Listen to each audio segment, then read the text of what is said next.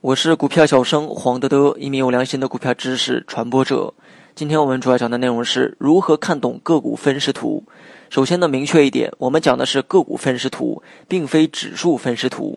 个股分时图把股价的交易形式明确的标记在坐标图上。那么你也可以在节目下方的文稿中查看图片。图片中坐标上的横轴啊是交易的时间，纵轴表示股价，而图中的最下方表示成交量。分时图是指个股的动态实时走势图，其在实战当中的地位极其重要。那么分时图呢，大概由三个部分组成。第一，白色曲线，也就是该股票实时成交的一个价格，你也可以称为价格线。第二是黄色曲线，是该股票实时成交的平均价格，也叫做均价线。也就是当天成交总金额除以成交总股数，均价线呢，在分时图中可以起到一定的支撑和阻力作用。学习更多实战技巧，你也可以关注我的公众号“股票小生黄德德”。第三是成交量柱，也就是个股分时成交量。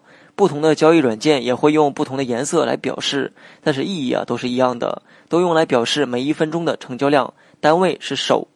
那么接下来讲一下分时图如何判断股价的强弱和速度呢？我们呢分别用三张图来直观的讲解。第一，价格线呈六十度以上的上涨是强势且快速的。那么第二，三十度到六十度之间的上涨表现为较强势，速度呢是比较适中的。第三，三十度以下的上涨呢是相对弱势，速度较慢，盘中啊没有明显的方向，大多数时间为震荡。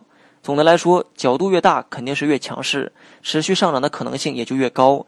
上涨过程当中啊，速度越快，表明呢有资金面的青睐，主力控盘明显，有继续冲高的可能。那么反过来理解也是一样。还有一点呢需要注意，咱们以三十度和六十度以上的上涨为例，当股价呈现上涨的时候，一般呢都是突破之后盘整，然后再突破的一个节奏。此时的黄色曲线，也就是均价线，就会起到一定的支撑作用。那么图一和图二都表现出股价突破后盘整，在均价线附近再次突破的一个状态。那么这种技巧大家也可以在实战当中进行使用。好了，本期节目就到这里，详细内容你也可以在节目下方查看文字稿件。